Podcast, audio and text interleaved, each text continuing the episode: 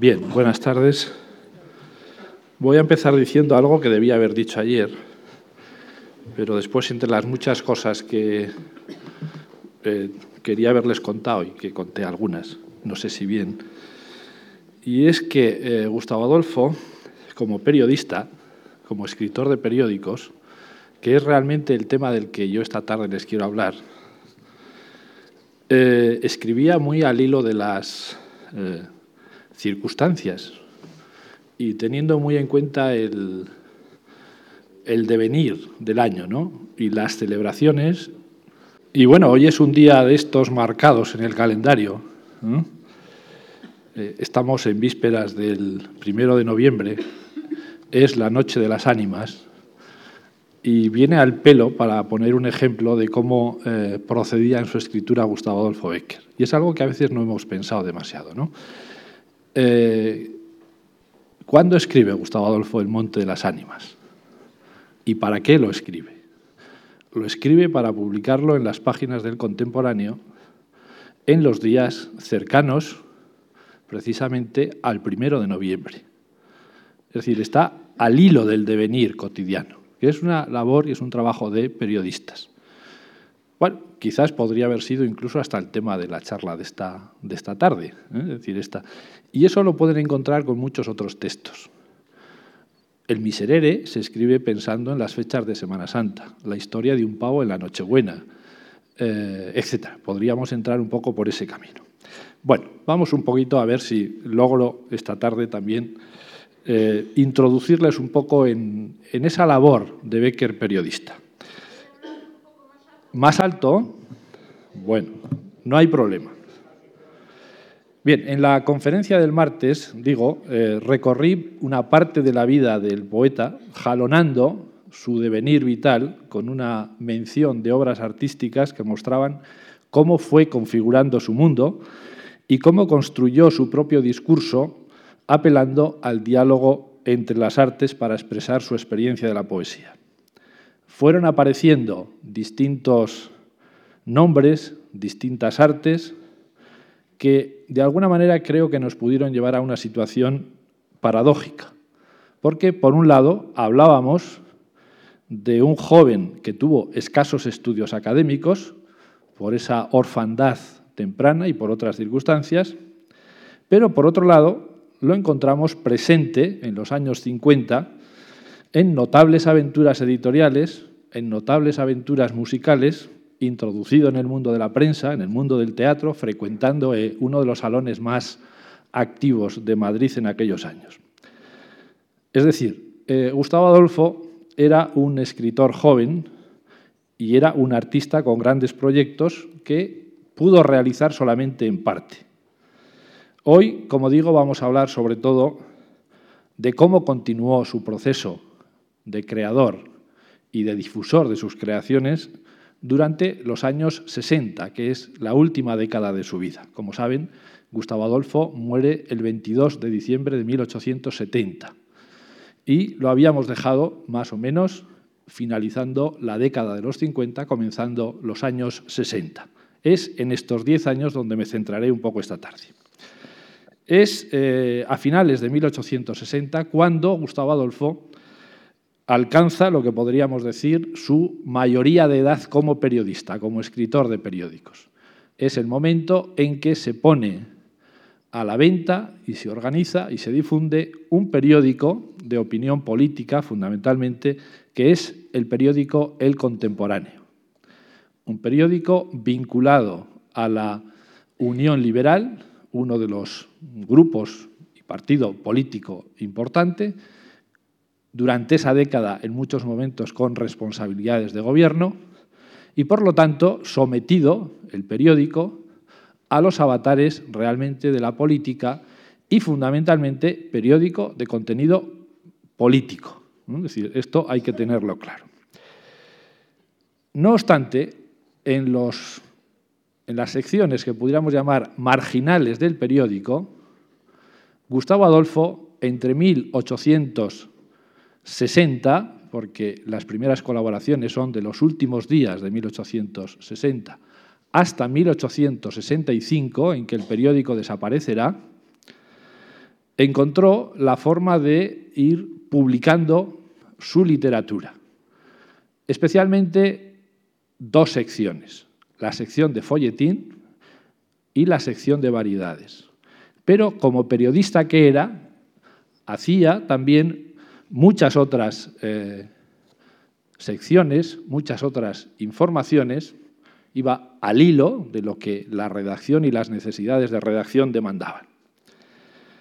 En las páginas del contemporáneo aparecieron, por ejemplo, más de la mitad de las leyendas que todos hoy consideramos piezas maestras de nuestra literatura.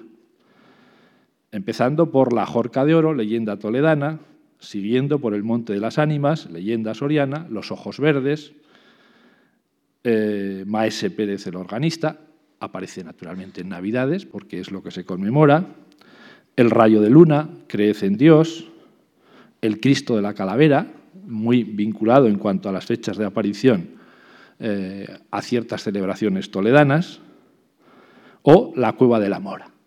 Son textos que aparecen entre 1861 y 1863, en un tiempo en que a Gustavo, también a su amigo Luis García Luna, aunque estas son mucho menos conocidas, o me atrevería a decir hoy desconocidas, les da por experimentar con un género típico romántico que es la leyenda, pero para hacer otra cosa, para acercarla al relato, a lo que hoy llamaríamos el relato lírico insuflan a un viejo género un tipo de savia nueva. Hasta que Gustavo considera, y estamos, insisto, hablando de finales del año 63, que ya es un género que no le da mucho más juego. Pero en el contemporáneo, en el folletín, y mayoritariamente anónimas, y este es otro asunto muy importante para entender la obra de Becker, van apareciendo todas estas leyendas. Digo que es asunto muy importante porque uno de los problemas mayores con los que nos vamos a encontrar es fijar la obra de Becker. ¿Qué escribió? ¿Qué escribió realmente?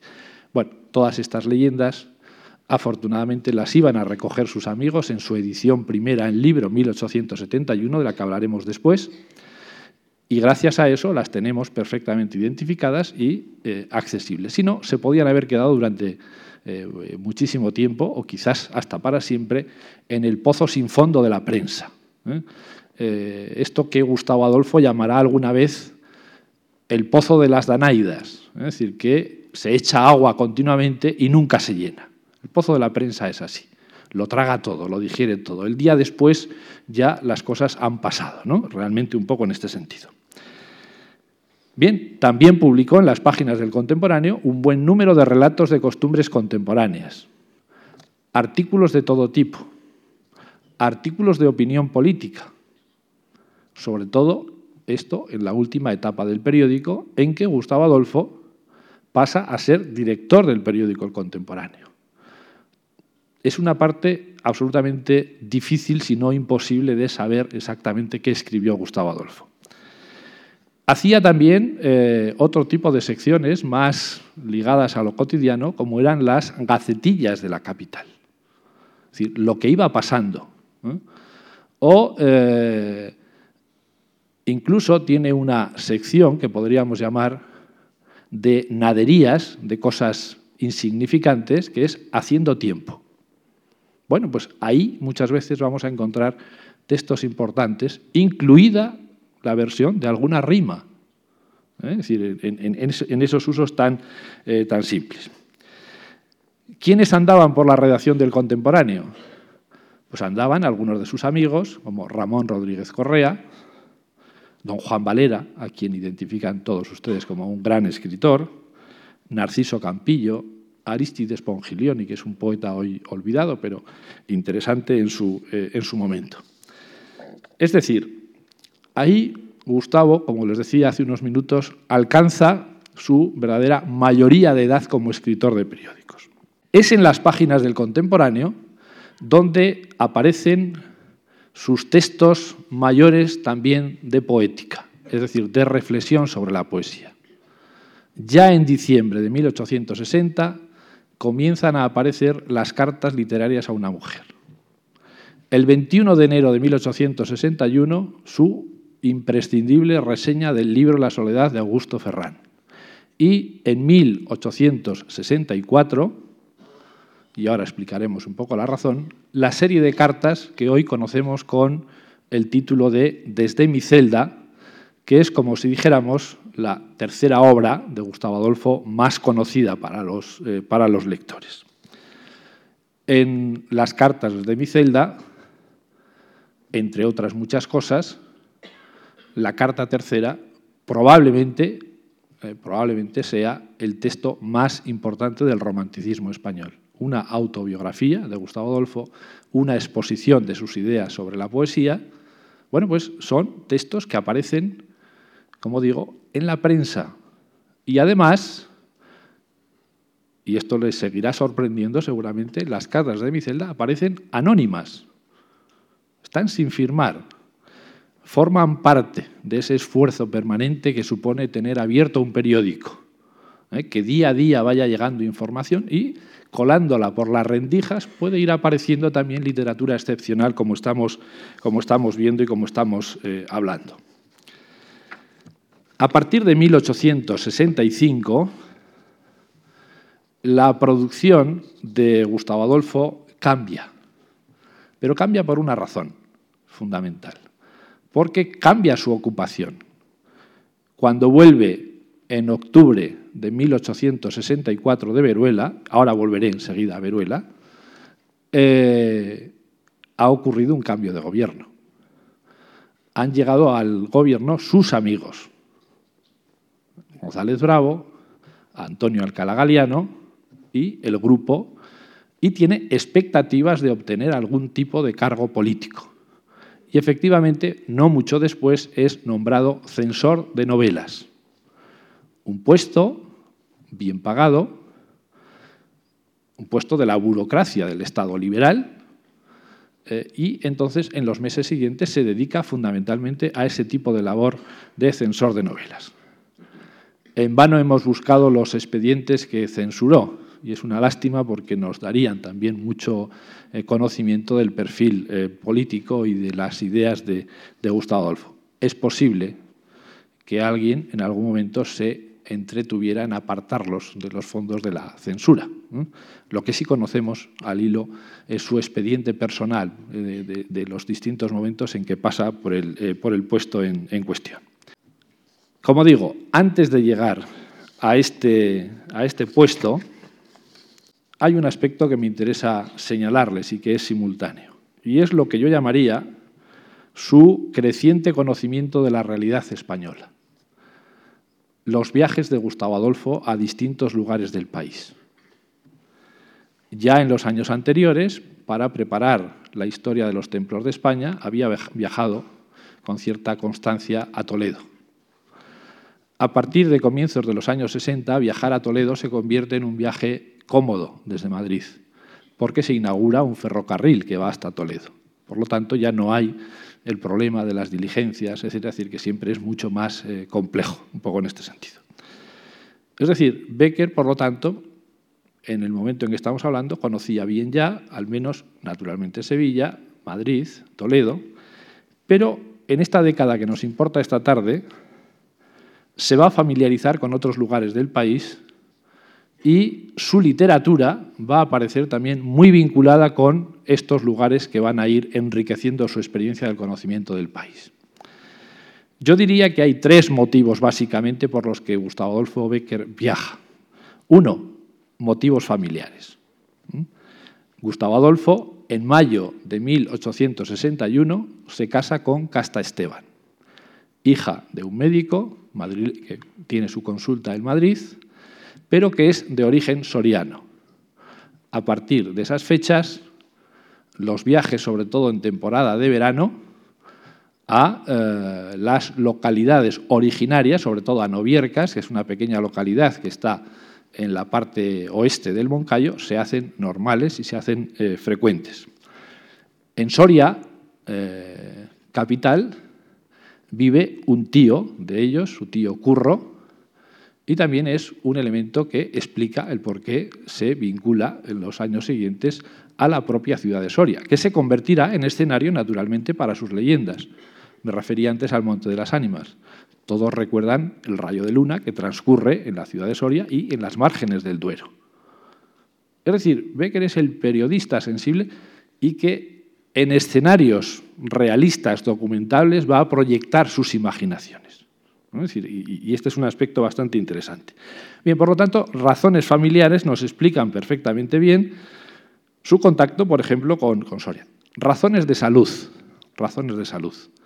Gustavo Adolfo y en general los miembros de su familia, su padre, veíamos el martes, murió muy joven, su hermano Valeriano va a morir con 36 años, él va a morir con 34. Bueno, Gustavo Adolfo en 1857 ya tuvo una gravísima enfermedad eh, de la que salió bastante debilitado y hasta se temió por su vida. Y en adelante arrastra una salud precaria. Esto nos explica sus viajes por ejemplo, al monasterio de Veruela, lugar tranquilo, reposado, donde parece que esperaba recuperar tono y recuperar salud. Su viaje eh, y estancia en el balneario de Fitero, eh, donde hay unas aguas, unos baños y también era un uso que terapéuticamente se estaba... Eh, los baños de mar, son aquellos los años en que se hace creciente el turismo hacia nuestras costas. Sus viajes, particularmente, que veíamos el otro día, no solo como eh, atención a un cliente de su hermano pintor, Valeriano, a Deva ¿eh? y Algorta, y un poco eh, ese espacio de la costa cantábrica, sino también con una motivación de recuperación de la salud. Y una tercera motivación de los viajes de Gustavo Adolfo es el interés que podríamos llamar artístico-cultural. Conocer monumentos sobre los que va a escribir, estudiar las costumbres. Todo eso nos ayuda a entender, ¿eh? todo eso nos ayuda a entender cómo se va componiendo la particular geografía que vamos a encontrar en la literatura de Gustavo Adolfo. Ahora cuando yo les iba enunciando las leyendas aparecidas en el contemporáneo, a continuación decía leyenda soriana, leyenda toledana, ¿eh?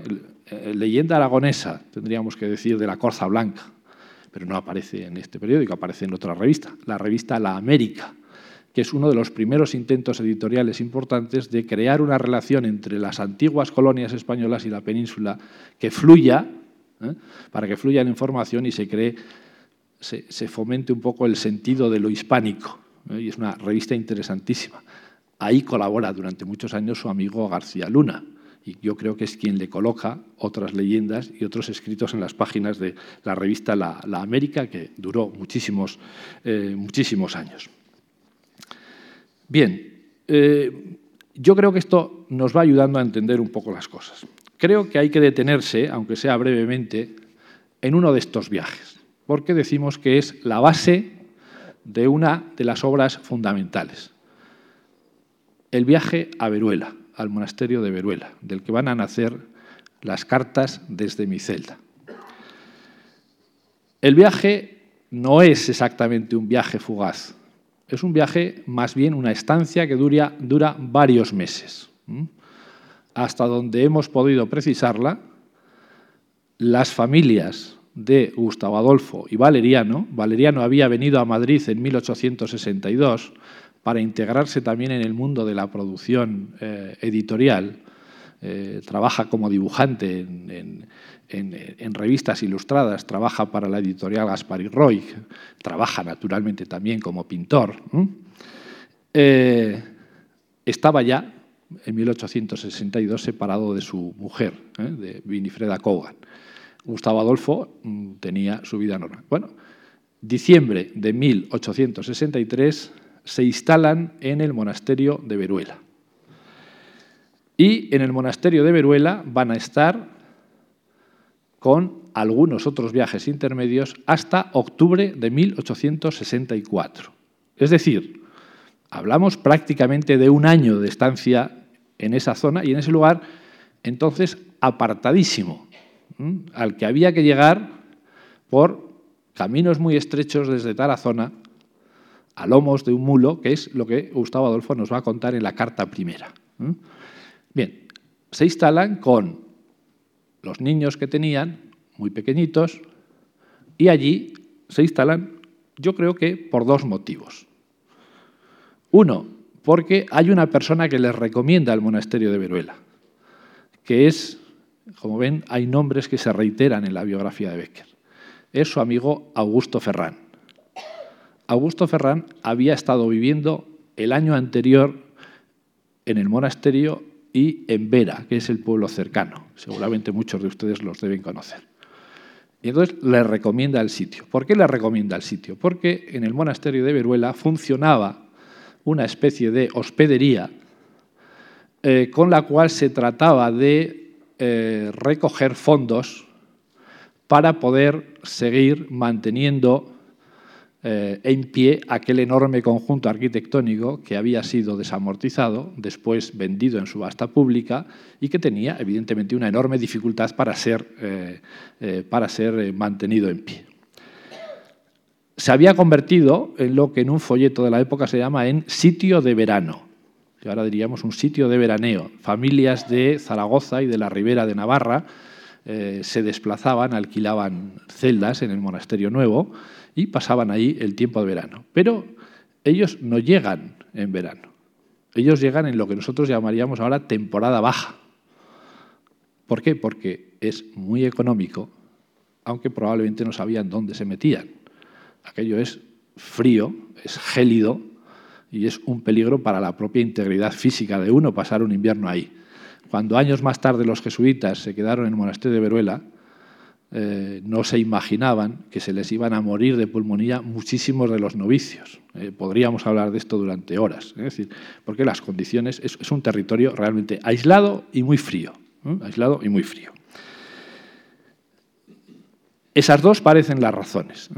Bueno, Gustavo Adolfo naturalmente debe mantener un contacto con Madrid y viaja en algún momento a Madrid. Y a la vuelta de uno de estos viajes de Madrid es cuando empieza a publicar en su periódico, en el contemporáneo, las cartas desde mi celda. Las ocho cartas primeras desde mi celda. Porque hay una novena que yo citaba el martes, eh, que es la leyenda del, monasterio, de la fundación del monasterio, para ejemplificarles un poco la utilización de los referentes de Murillo. ¿no?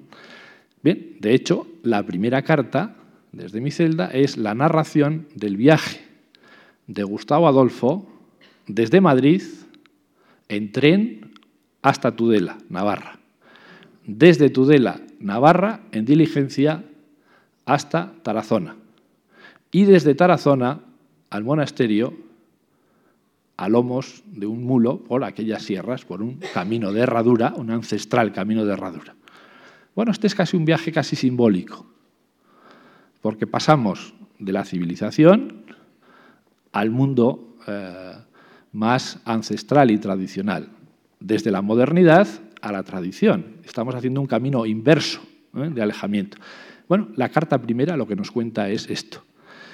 En la carta segunda, lo que cuenta Gustavo Adolfo, en buena lógica, es una descripción del monasterio de Veruela, como lugar pintoresco, como lugar agradable, eh, como está aquello, pero no olvidemos eh, que es un sitio apartado, un sitio hasta cierto punto inhóspito.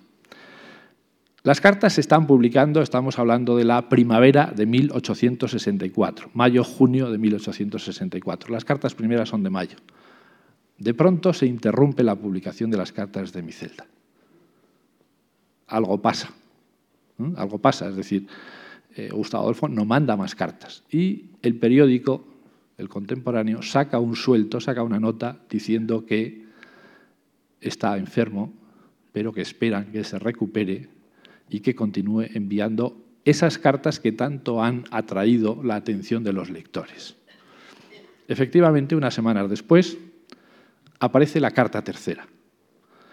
Y la carta tercera, insisto, en mi opinión, el texto más importante del romanticismo español, y que yo les recomiendo encarecidamente que lean, es simbólicamente una muerte y una resurrección de Gustavo. Es un cambio radical en su vida. ¿Qué ha pasado? Ha pasado que ha estado gravemente enfermo. ha pensado que se iba a morir. Y de esa situación límite de enfermedad sale otro hombre, otro personaje. Y cuando empieza a recuperarse, ha realizado una excursión a un lugar cercano a Veruela, que es Trasmoz, una aldeíta que está a cuatro o cinco kilómetros. Se puede ir por una senda. Ahora hay incluso una ruta llamada Ruta Becker, muy apta para las bicicletas y para quien quiera hacer senderismo, etc. Y allí, en el cementerio de Trasmoz, ha tenido una especie de evidencia ¿eh? y una especie de reflexión trascendental para su vida. ¿eh?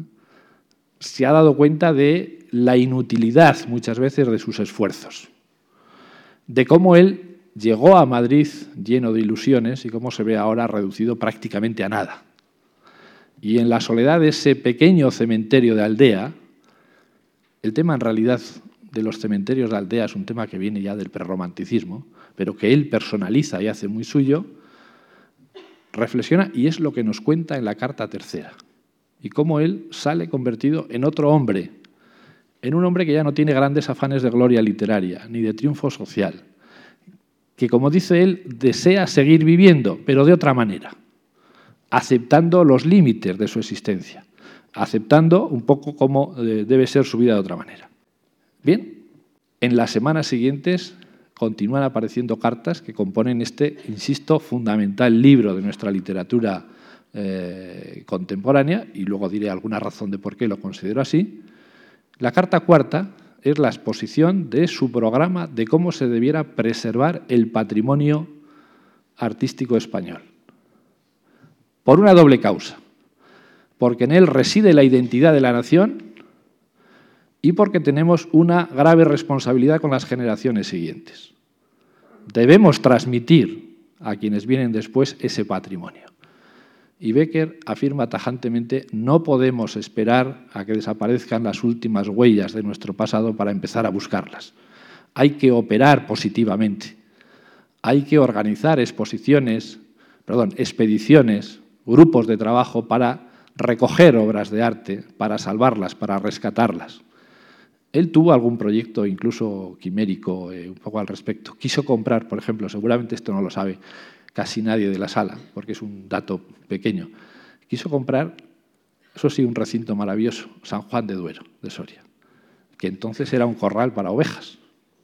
Y la parte del claustro que ahora nos admira tanto y que es esa pieza tan singular, tan absolutamente singular del patrimonio artístico español, era un huerto donde se sembraban patatas y se sembraban hortalizas. Bueno, y lo quiso comprar. ¿Para qué? No por afán de poseer, para que se convirtiera curiosamente en lo que es hoy, en un museo donde se preservaran piezas del pasado. Bien, la carta cuarta va por ahí. Y de las cartas quinta a octava, lo que ustedes encuentran es ejemplos de esta labor de recogida de materiales para preservar esa tradición. Tipos característicos, carta quinta, la añonera, eh, tradiciones, la historia de Dorotea, creencias populares, eh, la narración fantástica de la creación del castillo de Trasmoz, es decir, una labor casi de etnógrafo. Es decir, hay que conocer el pasado, hay que conocer la tradición popular la tradición popular también, junto con la historia erudita y junto con otro tipo de cosas o junto con la recopilación de obras. Bien, durante el verano viajó a Deva con su hermano Valeriano porque allí estaba uno de sus mejores clientes del que hablamos el otro día y mostramos además los cuadros que Valeriano pintó para él, el Marqués de Valmar. Yo les ponía esas alegorías de los grandes dramas, bueno, pues hay este viaje que está además bastante bien documentado. En agosto vuelve por Madrid y va como reportero a la inauguración de la línea de ferrocarril, que entonces se llamó del norte, Madrid-Irún. Y va como reportero y publica su reportaje en, el periódico El Contemporáneo. Es decir, son labores muy cotidianas. Y ya a comienzos de octubre vuelve a viajar a Veruela a recoger a su familia y unos días después de haber recogido a su familia y instalados en Madrid, lo encontramos eh, publicando la última carta, la novena, eh, que es la narración para una amiga suya, probablemente María Luisa Alcega, hermana de un amigo suyo, donde le explica la historia de la imagen que preside el monasterio de, de Veruela. Bien, ¿por qué les decía que es un libro que a mí me parece que es fundamental en la historia de la literatura española? Por dos razones, por lo menos. Primera, la he dicho ya, porque es un antes y un después en la obra de Gustavo Adolfo, la Carta Tercera. Hay muchas, eh, muchos otros textos de los años posteriores en los que vuelve a incidir en los, mismos, en los mismos asuntos. Su alejamiento de la gloria literaria, su deseo de tener una vida tranquila, de morir apartado, de llegar a una tumba incluso donde se le olvide. Y espero que acabemos leyendo esa rima un poco al final de la conferencia. Pero es muy importante también porque es un libro que va a generar una manera nueva de hacer literatura de viajes en España.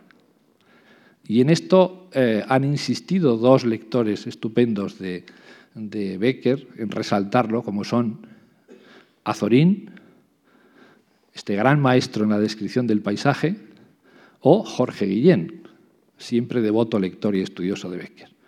Ellos insisten, y tienen toda la razón en mi opinión, en cómo las impresiones recibidas directamente de aquello que se va conociendo va a ser el material con el que trabajen los nuevos libros de viajes, no la erudición, ¿eh? no los datos, no la historia arqueológica solamente, sino sobre todo un paisaje sentido y vivido. Las cartas de mi celda son una suma de impresiones, es una nueva manera de escritura, por eso son tan profundamente líricas las cartas desde, desde mi celda. Bien, otoño de 1864. Gustavo Adolfo, como les decía antes, después de este paréntesis para darles algunas claves de por dónde va eh, ese libro fundamental que es Las Catas de mi celda, es nombrado eh, censor de novelas. Consigue también, unos meses más tarde, que su hermano, Valeriano, tenga una pensión del Estado cuya finalidad es recorrer las provincias españolas para pintar tipos y costumbres que están en trance de desaparecer. ¿eh? Y eso es lo que nos explica que Valeriano, en los años siguientes, hasta 1868, pinte sus ahora conocidos cuadros de costumbres sorianas, aragonesas y también costumbres de la provincia de Ávila. La obligación de Valeriano era entregar cada año al Museo de la Trinidad dos cuadros representativos de las costumbres de estos lugares. Eh, bueno, no entro en detalles en el, en el archivo del Museo del Prado hoy, porque asimiló los archivos procedentes del Museo de la Trinidad, están las cartas de las entregas y las razones, etc. Él entregó cada año tres cuadros. Con eso intentaba de alguna manera compensar eh, el que la primera entrega se retrasó y le amenazaron con quitarle la pensión eh, y entonces pues tuvo yo creo que un gesto muy oportuno que fue pues mandar un cuadro más. ¿eh? Alguno de esos cuadros se ha convertido, sobre todo la carreta de Pinares, en pieza fundamental de la pintura de la, de la época. Otro día podríamos hablar de Valeriano, pero lo quiero ver solamente al lado de su hermano, un poco en este sentido. Claro, esto hace que también Gustavo a veces le acompañe a distintos lugares, algunos que ya conocían, era lógico que empezara por una provincia como podía ser, por una región como podía ser eh, Aragón, y que sean tipos del entorno del Moncayo, la primera entrega. Era lógico que también trabajara en la provincia de Soria, y es otra de las entregas, y la provincia de Ávila, después de todo, no quedaba muy lejos eh, de Madrid, y por lo tanto pudo entregar eh, este tipo de cuadros.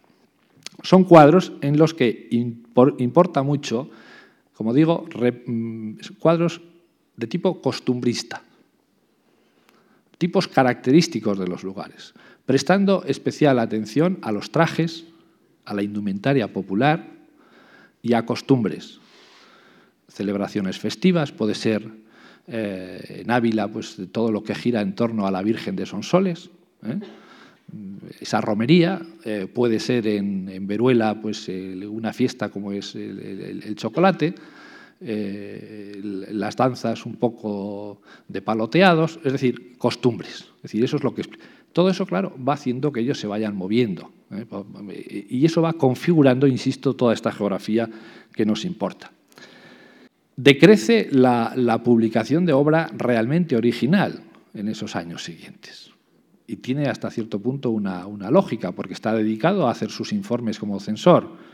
O muchas veces, sobre todo en periodos en los que no es censor por cambios políticos, aunque después recupera el cargo en algún momento, vuelve a la prensa. Cuando vuelve a la prensa, vuelve ahora especialmente a una publicación ilustrada, que es el Museo Universal. Y en el Museo Universal vuelve a publicar textos, pero muchas veces son comentarios de grabados hechos sobre dibujos de su hermano. Es decir, están aprovechando materiales recogidos durante los años eh, eh, anteriores. Y así fueron transcurriendo un poco sus, sus días y sus trabajos con una situación familiar que se deteriora, que le lleva a la separación de, Casta Esteban, aunque Gustavo Adolfo eh, continúa ayudándola hasta donde puede, y con una situación muy sorprendente. Tanto Valeriano como él, los hijos que tienen no se los quedan las madres, sino que están con ellos. A mí siempre me ha llamado muchísimo la atención. Es una situación muy insólita en la época, que los niños siempre están con ellos, tanto los de un hermano como los del otro. Y ni Winifreda Cogan era hija de un marino escocés eh, asentado en el puerto Santa María en Cádiz, ni eh, Casta Esteban, cuando se separan, eh, llevan con ellos los niños. Bueno, sería otro asunto en el que podríamos entrar quizás a discutir. Sí que aparecen en las últimas semanas de vida de, Gustavo Adolfo, esta casta cerca de él, vuelve a aparecer Winifreda Cogan, en todos casos para llevarse la parte de dibujos y cuadros de su marido, o de su ex, que se diría ahora, ¿eh? esta expresión tan cursi, tan ridícula. Eh, bueno, son estos avatares un poco de la, de la vida. Entre septiembre y diciembre de 1870 se produce la tragedia familiar doble. En septiembre muere Valeriano, repentinamente enfermo, estamos hablando de finales de septiembre, y el 22 de diciembre muere Gustavo Adolfo. He querido empezar la charla con una imagen de cierto impacto. Así como ayer empecé con el Gustavo Adolfo eh, en pleno triunfo social, aquí esta imagen, pero que es una imagen que intentaré mostrarles que es bastante significativa para entender muchas cosas de las que pasan después. Cuando muere, hay una palabra que se repite muchísimo en las necrologías de Gustavo Adolfo y que por eso la he puesto en cursiva en el título, artista malogrado. En las necrologías se insistió mucho en este aspecto de Gustavo Adolfo.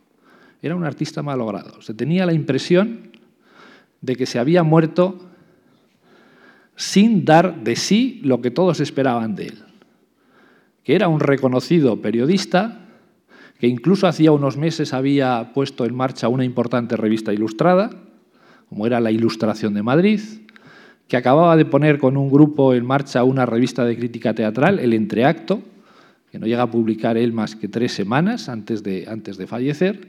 Es decir, se ha malogrado un gran artista. Y la sensación que tenían los amigos de Gustavo Adolfo era que lo mejor de su obra estaba por llegar y que en los periódicos se quedaba perdida la parte que había ido pudiendo publicar, pero que lo mejor incluso de lo que existía mayoritariamente estaba sin publicar, su poesía. Gustavo Adolfo había ido publicando algunos poemas. Tuvimos ocasión de citar el martes algunos de ellos con relación al mundo de la, música, algunas rimas, algunos, poemas. Volviendo del entierro del poeta, Casado de la Lisal, un importante pintor de entonces, lanza la idea de que deben reunirse e intentar publicar en forma de libro las obras de Gustavo Adolfo. Es una especie de obligación de amigos, es una obligación y un homenaje que le deben hacer. Y además deben publicar también, hasta donde sean capaces, los dibujos de Valeriano, que ha desaparecido no hace muchas semanas y que Gustavo Adolfo anduvo ¿eh? esos últimos meses de su vida, absolutamente preocupado por cómo podría dar a conocer el contenido de las carteras de dibujo de su hermano, donde, en su opinión, estaban muchos de los posibles cuadros que haría, otros los, los llegó a hacer, pero había muchos cuadros que estaban sin hacer. Es un proyecto que no tuvo tiempo para realizar. Se convocó, por ello, una reunión en el estudio de Casado de la Lisal, en la Plaza del Progreso, donde estaba su, su, estudio. Allí acudieron toda una serie de literatos, también de pintores, de escultores, de críticos, gentes de la cultura madrileña, que estimaban a los dos hermanos, que habían compartido publicaciones, y de ahí salió el proyecto que se conoce con el nombre de la suscripción Becker. Se nombra una comisión que se va a encargar de recopilar las obras del poeta y los dibujos del hermano y entonces se abre una suscripción pública para que se aporten cantidades. Estamos hablando de la víspera de la Navidad del año 70 a la llamada que se hace en los periódicos, el día 23 convocando la reunión, hay una respuesta bastante importante. Y el día 24, aun siendo el día que es, aun siendo Nochebuena, se produce esa reunión, de la que sale nombrada la comisión que va a gestionar esa edición en homenaje a los hermanos Becker y que es imprescindible para entender la gloria posterior sobre todo de Gustavo Adolfo. La suscripción pública se pone en marcha en Madrid y en Sevilla. En Sevilla se encarga de recoger los fondos un antiguo discípulo de don José Becker, al que nos referíamos un poco, que es Eduardo Cano, que en ese momento es un importante pintor sevillano. En Madrid es el propio Casado de la Lisal quien eh, va a recoger los fondos y quienes van a operar un poco en este sentido. En esa comisión están también, como no, Ferrán, siempre el amigo fiel absoluto de Gustavo Adolfo y de Valeriano. Está Eduardo Mariátegui, no viene ahora al caso entrar en detalles. Está Narciso Campillo, catedrático de retórica, que pasados los años dijo que si había algo de bueno en la poesía de Becker se lo debía a él, que le corrigió las poesías.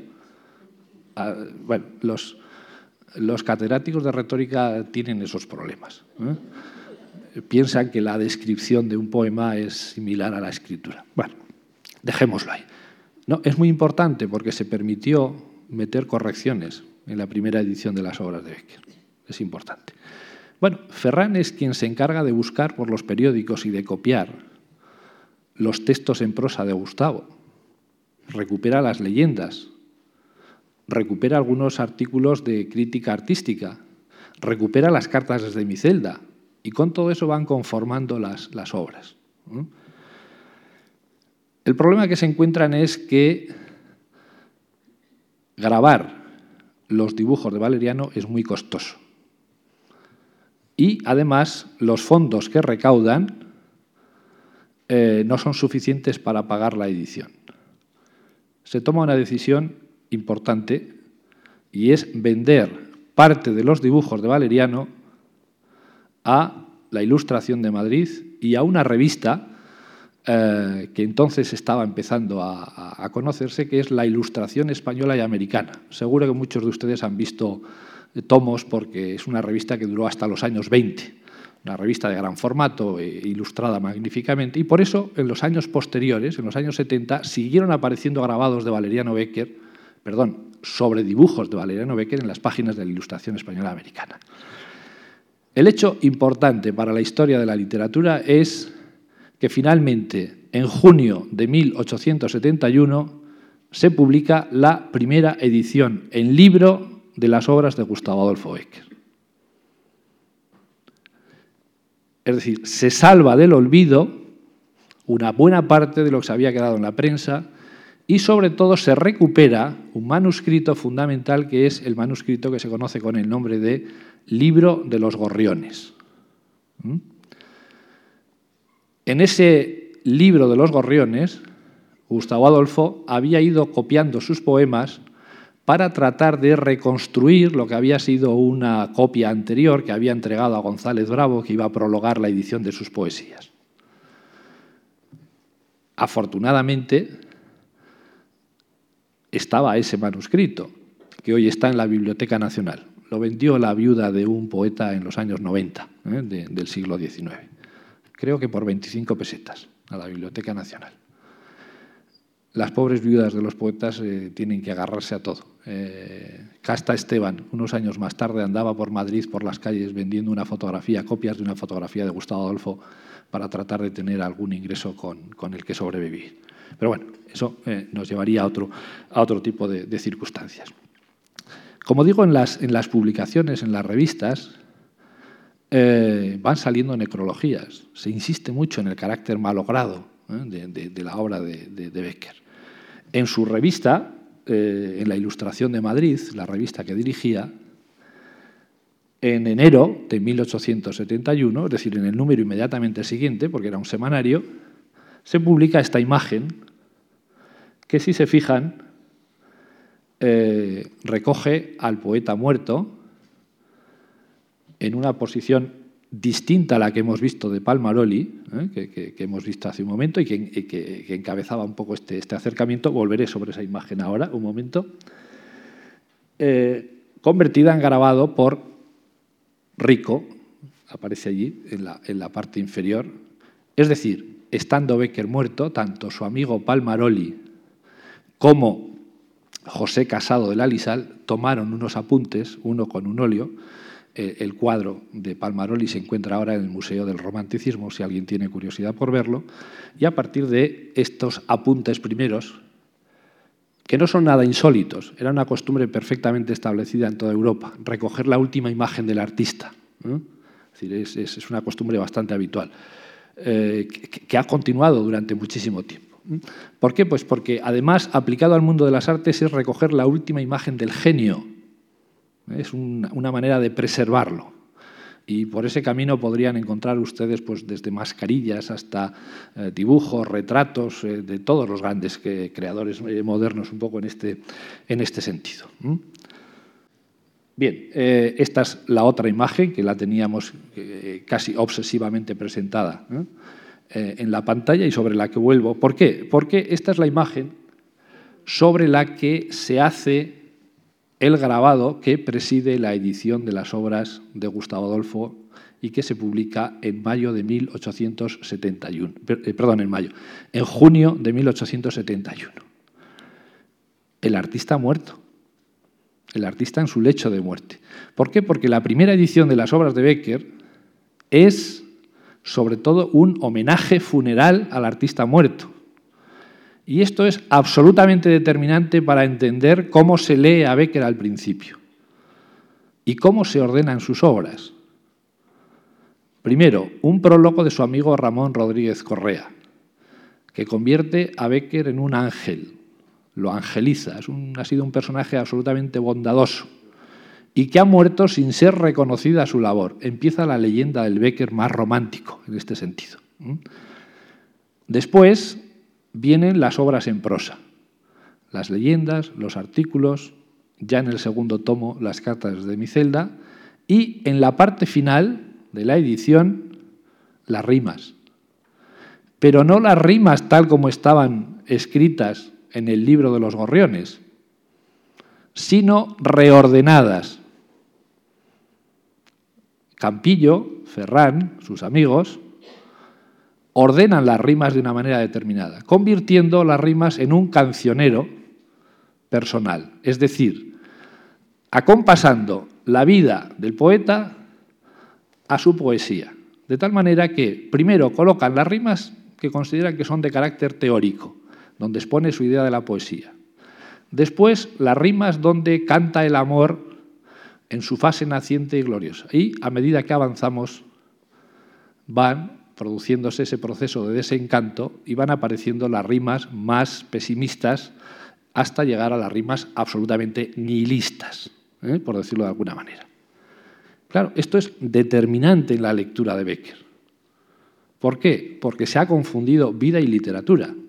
Yo el otro día trataba de explicarles cómo hay que evitar la falacia biográfica a ultranza. No es que detrás de la, detrás de la literatura de un poeta o de un novelista no esté su vida, claro que lo está, pero está eh, de manera muy especial y pasando por unos filtros genéricos y manipulada, etcétera, etcétera. Lo veíamos como una misma rima podía aparecer, por ejemplo, en varios álbumes como si fuera dirigida a varias eh, señoras o señoritas, etcétera, todo este tipo de cuestiones.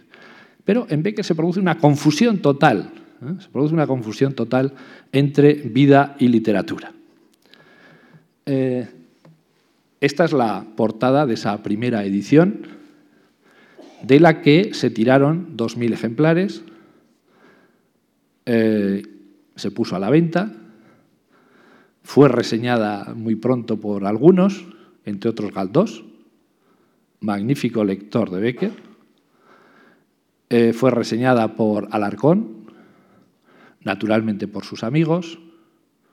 Ferrán, cuando unos meses después eh, publica la segunda edición de su libro La soledad, que ahora se llama La pereza, le pone como prólogo un texto de, un texto de Becker, que es la reseña que había hecho de La soledad, y empieza la andadura, empieza la andadura de la obra de Becker. La imagen que todos nosotros tenemos de Becker, incluida la imagen que preside estas conferencias, y conste que yo no he dicho nada, sino que ha sido una estupenda iniciativa, naturalmente, de los organizadores, es el cuadro de Gustavo Adolfo, eh, pintado por su hermano Valeriano hacia 1862. A la derecha tienen ustedes eh, una versión realizada por Bartolomé Maura, por un grabador, que es eh, la imagen que a partir de la cuarta edición de las obras de Becker se hizo general. Es decir, entre el año 1871 y el año 1885, que es el momento en que aparece la cuarta edición, pasamos del Becker y de la edición de las obras de Becker como homenaje funeral al Becker convertido en poeta absolutamente indispensable y glorificado, identificado con el cuadro con el que hoy todos identificamos el romanticismo español. No solo a Becker, sino el propio romanticismo español. Si hay un cuadro representativo de nuestro siglo XIX, un retrato del artista, evidentemente es este. En el intervalo se han acotado otras dos ediciones de las obras, una segunda en 1877, una tercera en 1881. No permaneció la primera imagen, la que veíamos de Becker muerto, no, cambiaron. En la segunda edición es un grabado a partir de una fotografía. La fotografía que les decía que después llevaba en copias Casta Esteban por Madrid solicitando. Eh, Galdós compró una de esas fotos. Está en su casa en Las Palmas, por ejemplo. Eh, en la tercera edición se cambia ese grabado, tampoco se acaba de encontrar. Es horrible, un grabado de un tal Povedano, la imagen más espantosa de Becker que yo he visto nunca jamás. Por eso no la he puesto. Llegamos a la edición del 85. Becker ya es un clásico. ¿Qué ha pasado en el intervalo? Lo que ha pasado es que se ha debatido su poesía en el Ateneo de Madrid se ha confrontado con la poesía de los llamados poetas cívicos, encabezados por gentes como Núñez de Arce. Y ha pasado otra cosa que me parece muy relevante. En la segunda edición, 1877, Rodríguez Correa, que es quien vela ahora por ir mejorando las obras y va añadiendo algunos textos, ha introducido dos textos que no estaban en la primera edición. La reseña al libro de Ferrán y las cartas literarias a una mujer. Es decir, ahora ya no se discute solo con las obras de creación, se discute teniendo presentes las ideas sobre la poesía que Becker tiene. Y las ideas que Becker tiene sobre la poesía es que hay dos tipos de poesía, como dice en la reseña de Ferran. Una poesía grandiosa, que es la poesía de todo el mundo, esa poesía cívica, retórica, y otra poesía que es la que él llama una poesía breve, concisa, que hiere el alma como una chispa y que la transforma, que es, la que dice Becker, es la poesía de los poetas. Y el ejemplo para Becker de la poesía de los poetas es la eh, poesía de Ferran, la poesía que está reseñando de la soledad. Ferran, lo decíamos ya el martes, estaba traduciendo a Heine, que estaba traduciendo al Byron de las melodías hebreas, poetas del desencanto, poetas de la expresión dolorida del sentir, de la desolación del alma. Y con esa poesía es con la que Becker se identifica. Si ustedes leen con cierto cuidado la parte central de las rimas, tal como las ordenaron sus amigos, mi consejo es que lean el libro de los gorriones, ¿eh? es decir, la obra tal como la dejó eh, Gustavo Adolfo eh, editada y que afortunadamente ahora es accesible. Pilar Palomo, por ejemplo, una de mis maestras, publicó una estupenda edición en su día y ahora está preparando una nueva, una, nueva edición al respecto. Es decir, leamos los poemas de una manera más autónomos, respetemos la voluntad del poeta de cómo los dejo. Pero decía que si, si acuden a la parte central de las obras, tal como las ordenaron, de las rimas, tal como las ordenaron los amigos, se van a encontrar que hay unos poemas especialmente breves, irónicos. Algunos lo recuerdan todos. Por ejemplo, eso de que un, poema es bueno si está escrito al dorso de un billete de banco, esas ironías, ¿no? Eh, o esas traiciones, ese humor que se va colando, eso viene mucho de Heine, del, poeta eh, alemán. Pero es evidente que a medida que avanzamos en la obra de Becker se va produciendo un proceso de desencanto y que van aumentando los poemas que van un poco en esta, eh, en esta dirección y que en el propio libro de los gorriones eh, están en la parte más final del libro. Y llegamos a poemas verdaderamente patéticos. Y créanme si les digo que era de lo que yo quería haberles hablado esta tarde, pero veo que me estoy quedando sin tiempo. Pero no resisto, naturalmente, la ocasión de comentar al menos brevemente alguno de estos, eh, de estos poemas. En 1866, en el eh, periódico, perdón, en la revista ilustrada El Museo Universal, publica eh, Becker lo que va a ser la futura rima 69 en la ordenación de los amigos. Pero fíjese qué título. La vida es sueño. No hace falta que a ningún español nos digan, eh, le pongan a continuación lo de Calderón, lo sabemos todos.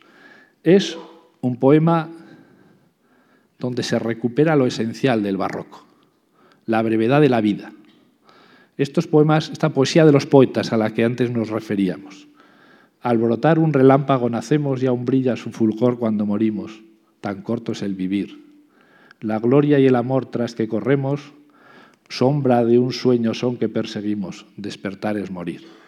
Yo les decía que en la carta tercera, Becker se había separado claramente de la gloria. El amor lo veía de una manera desengañada. La gloria y el amor tras que corremos. Aquí reaparece sintetizadas las ideas de la carta tercera. El tópico, el tópico barroco, la brevedad de la vida, la vida como sueño, ¿eh? Pero de una manera enormemente concentradas. Es decir, Gustavo Adolfo está construyendo su propia tradición, está construyendo su propia poesía, aprovechando una tradición múltiple y dándole un carácter nuevo. Antes había estado tanteando el aprendizaje de ese tipo de poesía sintética, por ejemplo, con las melodías hebreas. Este poema es de los primeros que publica Becker. ¿eh? Lo había publicado como imitación de Byron, del Byron de las melodías hebreas. En Byron, ¿qué aprende? Aprende la utilización de la construcción paralelística. Tu pupila es azul, tu pupila es azul. Las imágenes. Y de hecho, en el libro de los gorriones, la estrofa central, Becker la pone subrayada. ¿Por qué? Porque es prácticamente un calco de una de las melodías hebreas de Byron. Ese proceso de aprendizaje. Pero les decía que no tenemos mucho tiempo para entretenernos y eh, vamos a ir a algún poema último, porque no les quiero cansar, los poemas de, donde aparece el Becker más melancólico, el Becker, el Becker eh, último. Esta es la rima 61, pero que había eh, publicado ya Becker en 1861 en el Museo Universal. Quiero decir que esto demuestra que es falsa esa construcción de que Becker primero escribe poemas optimistas y luego al final está... No, tiene altibajos, tiene altibajos. Ya en el año 61 pasa sus crisis personales. Cosa, por otra parte, bastante normal en alguien que tiene una salud muy endeble ¿eh? y, que, y que pasa situaciones verdaderamente límites. Hemos mencionado algunas. Al ver mis horas de fiebre e insomnio lentas pasar a la orilla de mi lecho, ¿quién se sentará? Cuando la trémula mano tienda próximo a expirar buscando una, mano amiga, ¿quién la estrechará? Cuando la muerte vidrie de mis ojos el cristal, mis párpados aún abiertos, ¿quién los cerrará? Cuando la campana suene, si suena en mi funeral, una oración al oírla, ¿quién murmurará? Cuando mis pálidos restos opriman la tierra ya sobre la olvidada fosa, ¿quién vendrá a llorar? ¿Quién, en fin, al otro día, cuando el sol vuelva a brillar, de que pasé por el mundo, ¿quién se acordará? La poesía de Becker se llena de interrogaciones. Espera una especie de respuesta. Hay poemas incluso en que Becker introduce, ya en su manuscrito, líneas de puntos suspensivos, como si esperara una respuesta. Es una poesía que se va haciendo cada vez más entrecortada, pero está en la misma línea prácticamente que muchas de, las, de los poemas, de los cantares de su amigo Augusto Ferrán. Bueno, hay de todos modos un poema que yo creo que es el poema que culmina verdaderamente la obra de Becker en este sentido y que voy a intentar, ya acabando, si me permiten, tres, cuatro minutos, eh, voy a, tratar de acabar con él. Es la rima que en la edición de Los Amigos acaba teniendo el número 66. Bueno, ya saben que si leen las rimas de Becker ordenadas por los amigos estarán numeradas con números romanos y si eh, son números arábigos, se está respetando el orden del libro de los gorriones. ¿eh? Simplemente, pero normalmente eh, lo que es importante es saber si uno está leyendo un orden u otro. Pero bueno, lo dejamos ahí. Bien, veamos esta, esta, esta rima. Esta rima que, insisto, es una, una rima de una potencia y de un sentido de desolación verdaderamente extraordinarios. ¿De dónde vengo? el más horrible y áspero de los senderos busca. Las huellas de unos pies ensangrentados sobre la roca dura, los despojos de un alma hecha jirones en las zarzas agudas, te dirán el camino que conduce a mi cuna. ¿A dónde voy? El más sombrío y triste de los páramos cruza, valle de eternas nieves y de eternas melancólicas brumas. En donde esté una piedra solitaria, sin inscripción alguna, donde habite el olvido, allí estará mi tumba. Es decir, es ese deseo de aniquilación absoluta. Empieza con una pregunta la primera parte del poema y termina esa primera parte con la palabra cuna. Empieza la segunda parte con otra pregunta, acaba el poema con la palabra eh, tumba. Esto no es azar. Esto es la construcción sabia de un poema. Entre la cuna y la sepultura, Hace un momento veíamos ese poema de Calderón, la vida es como un relámpago que se pasa. Pero para que vean qué compenetrado estaba con su amigo eh, Ferrán, uno de los cantares de la soledad, como es brevísimo, lo podemos leer, dice lo siguiente. ¿Quién eres? Está dialogado, ¿no? Ya ni me acuerdo. ¿De dónde vienes? No sé. ¿A dónde vas? ¿Qué sé yo? ¿Qué haces aquí? ¿Qué he de hacer? Preguntas y respuestas, pero respuestas que nos sumen en ese ambiente prácticamente de desolación. Es la carrera del artista moderno hacia la nada por el camino del dolor. Hay una expresión dolorida, tremenda en la, en la, rima, en la rima beckeriana. Pero este es el mismo tono de la carta tercera desde mi celda sobre la que yo les llamaba la atención. Si leen el final de la carta tercera, ese deseo de aniquilación ya estaba ahí presente. Dice Becker ahí en la carta, en estos escondidos rincones, último albergue de ignorados campesinos, hay una profunda calma. Nadie turba su santo recogimiento. Y después de envolverse en su ligera capa de tierra, sin ni siquiera tener encima el peso de una losa, deben dormir mejor y más sosegados.